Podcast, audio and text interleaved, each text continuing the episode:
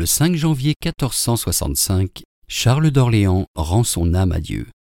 Diffusia.fr vous invite à écouter un extrait de son poème intitulé Hiver. Hiver, vous n'êtes qu'un vilain. Été est plaisant et gentil, en témoignant mai et avril qu'il escorte soir et matin. Été revêt champs, bois et fleurs de son pavillon de verdure et de maintes autres couleurs par l'ordonnance de nature.